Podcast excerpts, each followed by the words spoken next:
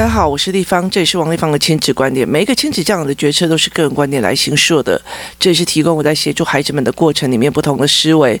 王丽芳的亲子观点在许多的收听平台都可以听得到。你有任何的问题想跟我们交流，可以在我的粉丝专业跟我联系，或加入我们王丽芳亲子观点赖社群，跟一起收听的听众交流。想陪孩子书写或阅读破关，或加入课程，可以搜寻关关破或先见实书的王丽芳线上课程，一起协助孩子们破关哦。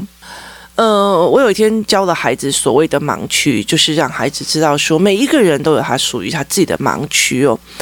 那我不让孩子去理解一件事情，说，呃，世界上妈妈的样貌就是这样，爸爸的样貌是这样子哦。所以，当我们在很多的社会新闻里面或干嘛的做过程里面说，当妈的怎么可以这样？当什么的怎么可以这样？当老师怎么可以这样？好，那就代表我们的认为就是老师只有一种既定的印象，然后或者是妈妈只有一定既定的印象哦。例如说，我是亲子呃在做亲子教育，你当亲子教育的，你怎么可以这样子教孩子？你怎么可以对小孩凶？诶，拜托。都已经拿我的手机来摔了，我还不凶，我是怎样啊？那他以后可以出去外面把流氓的东西拿起来摔，然后还要求别人说，你怎么可以对他那么不温柔吗？我觉得这东西是在尊重哦，你不尊重我，为什么要对你尊重哦？我觉得难道他出去外面给小孩干吗？就是社会来教他嘛。所以我觉得很多的事件在于是说，呃，你。你有没有教小孩对人的尊重哦？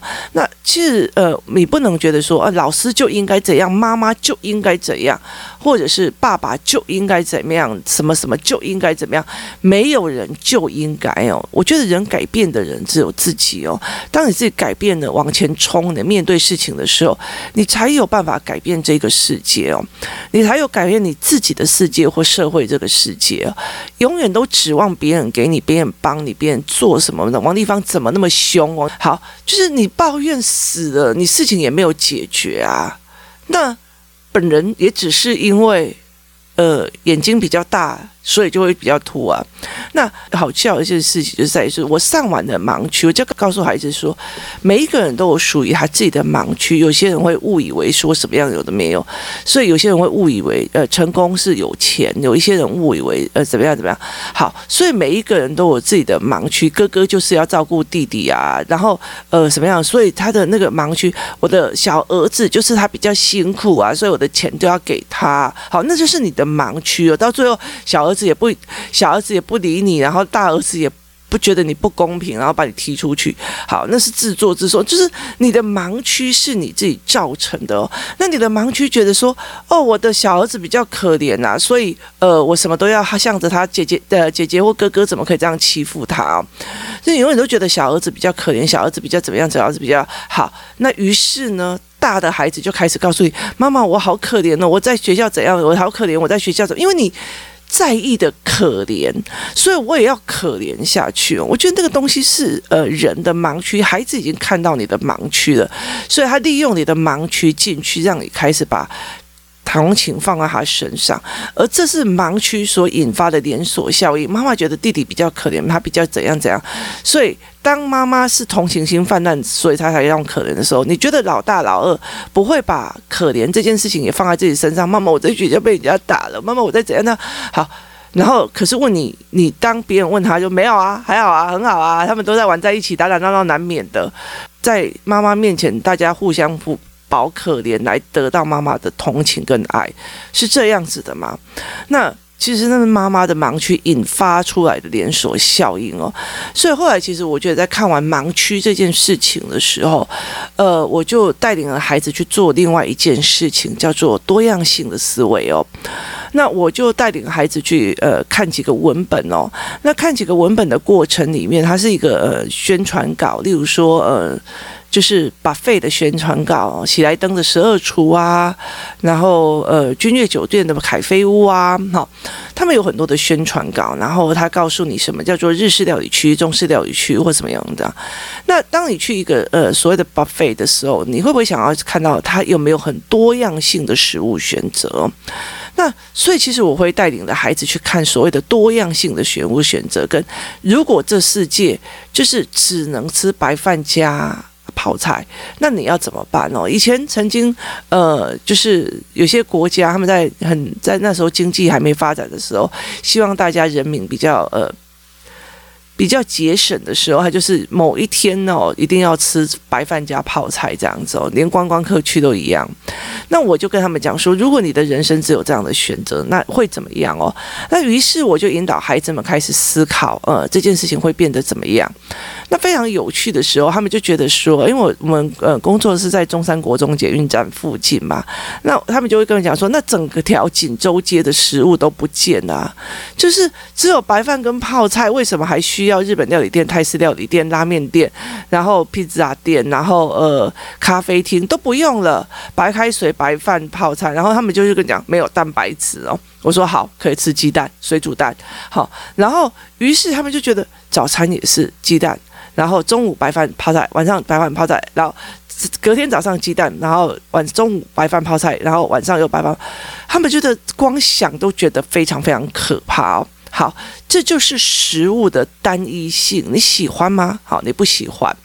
那于是我们谈到最后，我们就在讲说，那全世界都没有了。那我就说好。于是我们又引导到生态的多样性跟单一性，这世界上只剩下一种生物。大象好了，他们就说不要不要不要不要不要。好，那我就说大象其实很难养哦。那最好养的就只有一种东西哦。然后我就说蟑螂，就是生物只剩下蟑螂，然后全部人。就啊，然后有一个小孩就说：“蟑螂很好啊，蟑螂只要把泡泡弄上去以后，它就死了。”我说：“千千万万的蟑螂，你知道吗？你不是喷一个而已哦。”所以其实对他们来讲，他们就开始呃无限想象、无限对待。我觉得团体班有一个好处，就是他们其实在每一个人的话语跟对话当中，可以思维非常非常多的事情哦。所以我就常常会跟孩子们再去讲这些事情。那非常有趣的一件事情，我们在这整个过程，在这个所谓的商讨的一些过程当中，你可以去听他们在讲什么，或思维在思维些什么。所以这整件事情对我来讲是非常有趣的。然后结果呢，呃，我们就谈到生物的多样性，然后我们就谈到，呃，谈到非常多的很多事情的多样性哦。例如说，车子只有一样哦，以前只有那个玉龙车，好，车子只有一样，你都没有没有办法挑选哦。那那你的人生会是怎么样哦？那于是，呃，我们就在讲这一些事情哦。然后我觉得说，而很多事情就会变成一个单一性格哦。那食物都只有一样，那怎么办？然后大家都穿制服，都不要有其他的衣服，就是全世界的人都穿一模一样的衣服，那又会怎样哦？那我曾经会跟他们讲说，好，这样子好了，全世界的父母都长得一模一样，反应也一模一样，然后做事也一模一样，讲话也一模一样。那我就拿机器人的那个呃保姆，机器人的那个什么照片给他们看，就这这这样好了，大家就是统一标准、统一规格、统。他们说不要，好。上期讲到每个妈妈的盲区，其实在处理他们对很多妈妈的不爽，或者是很多东西的不爽，让他们把他们对他们的不爽讲出来。盲区讲完了之后，才必须要讲多样性，让他们知道说，原来是每一个父母都有自己的盲区。可是接下来要告诉他们的一件事情，在于是说，你必须要接受这世界的多样性，你才是 OK 的哦，你才是嗯好的，因为。这世界上就是因为多样缤纷而美丽哦，所以其实让孩子去思维这件事情哦，很烦。今天中午不知道要吃什么，你可以做这个烦是多么开心的一件事情，代表你的选择很多。你如果今天只有全世界只有白饭泡菜加一颗蛋，你不需要烦这件事情诶，你知道这种烦是多么的幸福的烦哦。那你如果觉得说啊、哦、好烦哦，今天不知道要穿什么衣服去上学，那如果这世界上全部人就只有一套，就是呃蓝色的呃 T 恤，再加上呃牛仔外裤。那这样就好啦，就不用烦了。全世界的人都穿一样的，这是你要的世界吗？这是我们要的世界吗？好烦，我妈好吵哦。好，那你世界需要一个很呃像机器人一样的妈妈，她只照顾你食物，只告诉你做什么，然后每天就给你呼呼这样子，你愿意吗？她没有一个非常有趣的情绪哦。其实对我儿子跟女儿来讲，我觉得我儿子跟女儿就会常常讲一件事情，就是他们非常，尤其是我女儿，我觉得她。让我就是他从小到大，就是让我觉得这个这个女儿一直在踹我，就是在测试我。他在测试我的状况是什么，你知道吗？他就是会，呃，例如说 A 同学做的某件事，他也做同样一件事来测我的反应是不是跟 A 妈妈一样哦。就是他常常去干这种事哦。如果是呃他在学校，别人小孩讲说，我妈妈我昨天竟然做了什么事情，然后我妈妈怎样怎样怎样怎样怎样，然后他一定会回来，然后就说，然后测试，然后就跟我讲说，妈，你为什么跟别人的妈妈都不一样？你的反应给正常一点好吗？我说为什么？什么叫正常？我很正常啊！他说你不正常，你非常不正常。那我鼓励国中生去谈恋爱，鼓励国中生去生小孩，没有人这样。我说你生小孩以后，我就不用去当妈妈了，我就人就可以落跑。我觉得我的责任尽了啊，那我不是更开心吗？然后而且我就不用付你高中学费、大学学费，我还不用帮你管那些事情哎。那我不是 happy happy 跟 happy 嘛，然后我就可以落跑，我想要去做我自己的事情啊。那你的学费我就可以自己拿去读书啊。所以其实我在跟孩子对谈的过程，他就觉得你这个跟很多的妈妈完全都不太一样，他会想要去踹这件事情，他觉得非常非常有趣。我妈太有趣了，所以他常常会去干这件事情哦。那所以对他们来讲，他们就会觉得呃。就是非常的有趣这样子，所以像我女儿，她常常会把我的反应或干嘛拿去跟同学讲哦。前阵子她在讲说，她的耳朵里面，她的耳朵里面长了一颗青春痘这样。然后，因为他那时候才刚在发育，就在耳朵里面这样。然后他就问我说：“妈妈，我的耳朵很痛，你可以帮我看一下？”然后我就说：“哦，看一下。”然后就说：“这是青春痘，等他呃，等他过两天，他比较熟了再告诉我。”然后过两天以后，我就跟他讲说：“哎，你耳朵过来，我看一下。”结果我就我就很难过，说被挤掉了，被挤掉了，被挤掉了。为什么不是给我挤？然后我就整天哦，就是他考试我也不管他干嘛，就以后痘痘要给爸爸挤，以后痘痘他就开始狂笑说。我妈怎么那么奇怪，你知道吗？就是是一个很奇怪的人。那就是对我来讲，我觉得在生活里面给他一点乐趣，或者给他一点互动的乐趣，是一件非常有趣的。他其实已经在过他的国九生涯了，就是考上哪里是一件事情哦。对啊，当然你会很紧张，他没学校读，但是现在没学校读的很难哦。所以其实对我来讲，我又觉得说，呃，思维拉住，感情拉住，是一件非常重要的一件事情哦。所以。多样性这件事情，我妈跟别人不一样，我们会很特别的妈妈，或者是她怎样？好，我给了盲区之后，我要给多样性，那她觉得说，这世界上原本就应该有多样的食物、多样的人、多样的性格哦，包括呃，我后来有讲加入一些所谓的很多在呃欧美的多样性，他们大部分都在处理种族歧视的这个部分哦，什么不同种族，它就是有点类似台湾的族群融合这一块，那包括我也。有谈到族群融合这一块哦，就是呃，现在有很多的新住民嘛，或者是呃，现在有很多的呃妈妈们是从各个国家来的，甚至他们的爸爸都不同的国家，所以在这整个过程里面，怎么去让他们知道说，嗯、我我拿一张呃不同肤色的。呃，照片，然后去让他们判断谁是好人，谁是坏人。那他这群孩子跟我讲说，怎么可以从肤色里面去看出来谁是好人，谁是坏人哦？所以，其实在这整个过程，你说对，其实人的心其实比他的肤色还要重要。你怎么去判断他的人品，那判断他的心，其实比他们还要重要。然后在多样性教完之后，我在多样性教呃生物的多样性、食物的多样性、饮食的多样性，然后让他们去看别人每个呃，他们最近有一个。功课就是，呃，午餐吃什么或谁吃什么，他们都必须要自己去处理这件事情哦。所以就是他们要轮值，小孩要自己轮值帮大人跟小孩点餐收款，然后做费用哦，就让他们自己去处理这些事情哦。现在我们已经慢慢的让这群孩子，呃，去处理团体事情，让他们去建立所谓的团体的盘面观哦。所以他们其实会开始做这一块。那呃，后来我就让他们看很多的多样性。我原来 A 不喜欢呃红豆，B 不喜欢什么东西哦。那有些小孩就觉得哈，竟然有人不喜欢红豆，然后就去全部人都举手。原来只有他们家喜欢红豆。我们会以为我们自己喜欢，全世界就喜欢了。所以对他们家来讲说啊，竟然有很多人都不喜欢红豆。我说大家都不喜欢哦。就是很多的孩子都不喜欢，所以在这整个过程，怎么去引导这些孩子去思维这件事情是非常有趣的。人要多样性才好玩嘛。那我常常在讲说，那如果呃，例如说每一个人都长得像王丽，每个妈妈都长得像王丽芳，做的事情也像王丽芳，事情都像王丽芳，这有趣吗？这不好玩，你知道吗？这太无聊，也太可怕了。哦，我自己光想就觉得非常可怕哦，而。在很多的时候，我们其实要让孩子去了解，因为多样性，这世界才美丽哦。多样的地貌、多样的文化、多样的风俗。那其实，在这整个过程的多样性里面的东西，我还加入了所谓建筑系，这建筑建筑理论这几年常常在呃上的一些课哦，就是呃，其实现在上海啊，然后东京，然后呃上海、大阪，然后吉隆坡，然后啊雅加达。它其实他们的城市风貌长得就一模一样。我把很多的国呃国家的那个地貌全部都把它放上去，然后让他们猜猜是哪里哦。他们完全猜不出来哦，他们全部都说这四张都是台北哦，没有其他一张是台湾，一张是北京，一张是雅加达，一张是曼谷。其实他们在高楼大厦林立的过程里面都长得一模一样，你看不出来还有任何特色。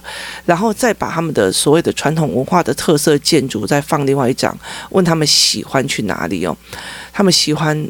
有特色的，例如说曼谷是玉皇宫，然后北京有故宫，然后台湾有老街、迪化街，然后龙山寺，然后呃。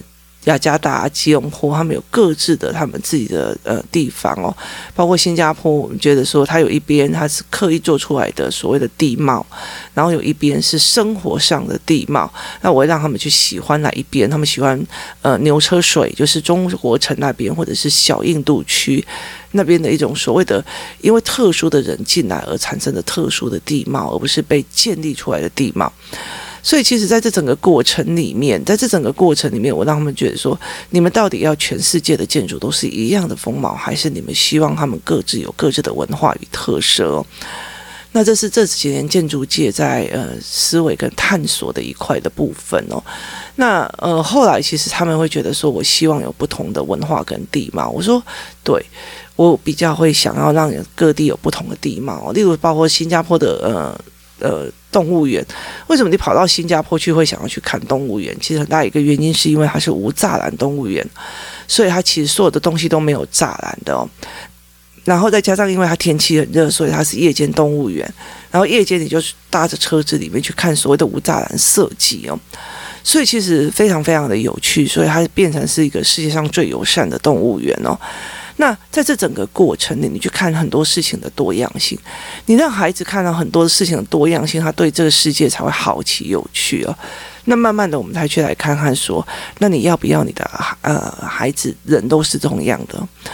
让孩子知道世界上的东西都不一样，然后我就跟他们讲说，你知道立方体哦，小时候是怎么样被骗长大的哦？然后我就问他们，他就说呃不知道，然后我就把他们播放了一首歌，叫做《天下的妈妈都是一样的》。你知道我我现在在听这一首歌哦，我必须要非常尴尬的把耳朵遮起来，避免自己鸡皮疙瘩起太多。那我觉得大家就可以去听一下这个网络上在呃唱这一首歌的那种动画。然后其实对我们来讲就很晕倒哦，其实就是什么什么早上帮我扫地，然后还要煮家里的三餐，什么有的没有的。然后有几个孩子说，我妈妈都用 foodpanda 哦，我妈妈都点外食哦。所以其实每一个妈妈有每一个妈妈不同的样貌，每一个妈妈所养出来的孩子也会有不同的样貌，甚至同一个妈妈养出不同的孩子的样貌都有的。我们人是因为不同多样性而觉得这世界丰富有趣哦。那所以后来我开始在引导，如果没有丑，这世界上会有美吗？没有，大家都长一样，哪有美啊？既然没有丑，为什么会有美？既然没有美，为什么会有丑？大家都一样丑就好啦。好，那既然没有呃没有贫穷，好不好？或者是这世界上大家都是同样的这样子，好不好？那我觉得这群小孩子讲不对啊。如果大家的东西呃财富都是一样，可是有一些东西物价大家都要同样的东西，物价也会被追高。不好意思，共产主义哦。那我就告诉他，共产主义的逻辑是怎么样？就是不管你做多做少，赚多赚少，其实都要上缴给政府，然后你的花费都还是一模一样。他说：“那我干嘛做多啊？”对，没错，他就会整个成为整个社会的怠惰。那就不要有贫穷，然后就不要有富有，这样好不好？他们后来在整个谈共产主义的过程里面，他们就在讲，那这样也是不好的哦。那慢慢的，我去引导在孩子呃的状况里面，这世界上所有存在的都因为它必存在，必须要存在哦。很多事情发生是因为它必须要发生，什么东西的过程是因为它必须要经历。好，人生的很多事情，很多的苦，很多的难，事它发生的是因为它必须要发生。但是你怎么去面对，怎么去看这件事情，就是你自己的修养跟责任。我怎么去看霸凌这件事情？我怎么去看孩子教育这件事情？我怎么去看妈妈凶这件事情？我怎么去看我的原生家庭这件事情？我可以选择到现在，我都是用恨的方式；我也可以选择坦然说：“哎，那个年纪他们也不懂。”其实我可以有任何的选择，但是世界上所有一切的发生跟存在，都是因为它必然该存在，因为这世界就是有一个多样性，它才美丽哦。所以，其实在这整个过程里面，孩子慢慢去思考，对，如果都是大家都一模一样，走到台北，其实台北现在跟呃京都跟那些有很多东西很多差不多，然后，所以其实对我来讲是越来越相像哦。所以，其实全世界的东西越来越相像。那我其实会呃蛮喜欢像欧洲，他们非常坚持他们自己的文化，他们不用所谓的呃电子支付，它很大原因是因为。我要鼓励你走出来，我要鼓励你弄出来哦。其实，呃，其实如果我们都一直在网购干嘛，有的没有，其实它很容易出事情的哦。以像欧洲来讲，他们有大量的冬天哦，然后，呃，其实那时候他们在跟我讲一件事情，就是说我们会很羡慕那种雪地里面，然后圣诞烛光，然后灯光非常非常的漂亮。他说。其实像我的老师就跟我讲说，你有没有想过一件事情？如果你在那一个地方，然后那整那一段时间都在下雪，天空都是灰灰的，他们的房子不用亮一点，弄漂亮一点哦，他们怎么活得下去？他们会很容易有忧郁症，他们会哀伤，他们会干嘛？所以其实他们不喜欢网购的一个原因是，政府要需要鼓励人大家出去跟人接触哦，他这个东西是跟人接触，跟人相处。可以让他们减少他们的忧郁，他们去吃饭，然后去喝咖啡。去聊天，去跟小贩买东西哦，这是他们在人际关系里面去养成他们心理健康的一个非常重要的一个要素哦。所以没有觉得说什么有电子支付才是什么有发展性或干嘛，那有可能就是超假钞太多，所以才要电子支付。所以在这整个过程，可是电子支付里面，呃，以我们来讲的话，就是如果有一天哦，就是政府一下令所有的政你的电子支付里面所的钱都不见，瞬间不见，那你也没有实质上的价值东西可以变成现金啊。所以其实后来我们就在说，我们是纸上富翁，或者是纸上穷人。在这整个过程里面哦，其实我去跟孩子们谈各种的多样性哦，它是必然发生的。他需要电子支付，他不需要电子支付，在他们那个环境里面都是必然发生的。他们需要有这样的事情哦，来去必然发生。所以我就后来就开始跟他们讲说，这世界上有很多事情必然发生的，还笑我觉得就是天然呐，它并不一定说它就是一个天然现象哦。所以其实我觉得在整个过程里面，我去跟孩子们在聊这件事情，这世界是因为多样性必然发生而用起来的。我们被骗了，说我们以为天下的妈妈都是一样，妈妈就应该要怎样怎样，导致我们觉得我妈都没有做到这一点，我妈竟然对我凶，妈妈不是应该要很温柔，我妈恰的跟什么一样，我们导致我们这样子的非常非常没有接受，没有办法接受自己的父母的状况。然后我们甚至没有办法去思考他的背后的东西，因为我们给他的一个框架叫做“妈妈就是应该要温柔，妈妈就是要体贴，妈妈就是要聆听”。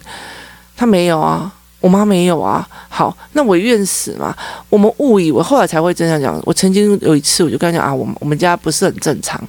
结果后来我一个朋友就悠悠的看着我说：“你告诉我，什么叫正常？这世界上有哪一个正常的家庭？哪一个叫正常？”那那时候我就在思维一件事情，对，没有所谓的正常家庭，没有什么天下的妈妈都是一样的，什么母亲像月亮照耀我家光辉，没有，它不是台灯，它也不是电灯，她就是一个人。我们为什么要把它变成一个神格化？我们为什么要把它变成一个标准化？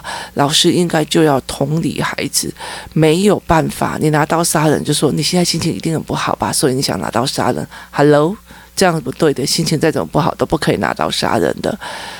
那我可以不同理嘛？所以其实在这很多的过程里面，怎么去思维这件事情是很重要的。我带领的孩子们去看人生，就有很多的事情，它是多样貌的。你可以想象，你这一辈子只能吃一样的食物，只能穿一样的衣服，只能坐坐一样的车。只能做同样的一个般的事情哦。其实我常常跟我很多人在讲哦，我真的受不了的一件事情就是，我妈常常会跟我讲说，我是我们家里面最不长进的，因为一天到晚在换工作。然后我后来就会跟她讲说，我真的没有办法忍受，如果我明天又走这条，我明天又走这条路回家，后天也走这条路回家，三十年后也在走这条路回下班回家。我光想到这一点，我隔天就会去离职。我每次的离职都是从这样子，就是每天在奔波的过程里面，忽然想到我明天也会这样哦。那一直走到了亲子教育，就会发现。Oh my god！小孩的事情层出不穷哎，每天都有新的啊，越来越崩溃哦，所以越来越精彩哦。然后每天都会让你觉得天哪，妈妈这个面相，好，妈妈这个盲区，妈妈这个呃状况。所以后来其实我后来开始在在带比较孩子大的孩子去欣赏这世界上的多样性。都有不同的爸爸，都有不同的妈妈，都有不同的老师。然后我就在讲说，某一些老师，哎，拜托你们觉得老师就要温柔体贴干嘛嘛？然后我就说，那那个某某老师，你们怎么讲？然后我们就看，哦，那个某某老师哦，那不就是一个爱唠唠碎嘴的欧巴桑吗？然后我就说，好，你说人家爱。爱唠叨碎嘴的欧巴桑，那我可以问你一件事情：这样从此之后，你妈妈、你阿妈到四十岁的时候就直接死掉，因为这世界上就不会有欧巴桑，这样好吗？然后他就说不好。我说欧巴桑也是一种非常好的生命力的象征哦。所以后来我其实又开始在呃让他们去看所谓的选美的标准，选美包括有呃。各国的选美，后来其实到最后，所谓的呃有色人种变成了选美冠全球小姐的冠军，它呈现了一种新的面向，就是说我的有色人，还有可以去 Google 一下世界上最黑的模特哦，那个真的好漂亮哦，那二十 K 黑哦，二十 K 金黑，那我觉得那个真的好漂亮，可是小孩就觉得不好看。我说为什么你觉得不好看？就是不好看哦，有美就有丑，有丑就有美，没丑没有不会有美哦。那我觉得人存在这个世界，后来我觉得那个最最黑的模特哦。其实他后来，因为他很自卑，因为他太黑了，他很自卑。然后当他变成了模特之后，他开始鼓励跟他一样有黑色素过多的这一群人，呃，自在的过生活，然后协助他们了。我觉得那个东西太美了，就是其实我自己熬过的东西，我变成另外一个人的养分，然后让他们茁壮。我觉得那个东西其实是一件非常美的性格跟每个东西哦。所以其实我觉得在去看很多事情的多样性。哦，就是这样，有这样子的人格，有那样那样的人格，其实我们才会让孩子们心里的怨少一点，以为这世界上就唯一的标准，唯一的美，唯一的标准哦。其实，嗯，也可以去 Google 一下全球先生哦，哦，那个全球先先生有一次二零一九吧。就是之后因为疫情的关系，好像都没有开哦。那全球先生其实他包括很多的男生，他们穿同样的衣服，跟他们穿各自自己的特色服装，差别就差非常非常的多。那你怎么去看这件事情的？当你的个人有特色，有人字写的不好看，那有的人字写的好看。那如果这世界上所有的小孩字都写的一模一样工整的话，我就会觉得说，那干嘛呢？就是了解意思嘛。所以我觉得在很多的事情里面，你凭什么去笑别人丑？你凭什么笑别人欧巴桑？你凭什么笑别人字写的丑？你凭什么笑呢？这世界上最大的问题就是看不起人。当你看不起人的时候，就代表你自以为真了不起。那个时候，你就再也不可能往前进了。自以为觉得很 OK 的，其实你就没有办法往前进了。人生是一个不断的学习，不是你考上某个学校之后，你就一天到晚拿那个学校来说嘴，那就代表你最光辉的，也就是在那考上的那个当下而已。何必看不起人呢？所以，其实在这整个过程里面，我让孩子去欣赏很多的多样性。我去让孩子去看，之前我们曾经工作室在做学习动机的时候，有做过学习树，去让他们去看到，对，有些人他只有国小毕业，有些人他只有国中毕业，或者他的那那个时候他们去做打扫工作，难道就应该被人家看不起吗？没有这一回事。我自己的阿姨，他们也，她也是在做清洁队的员工哦。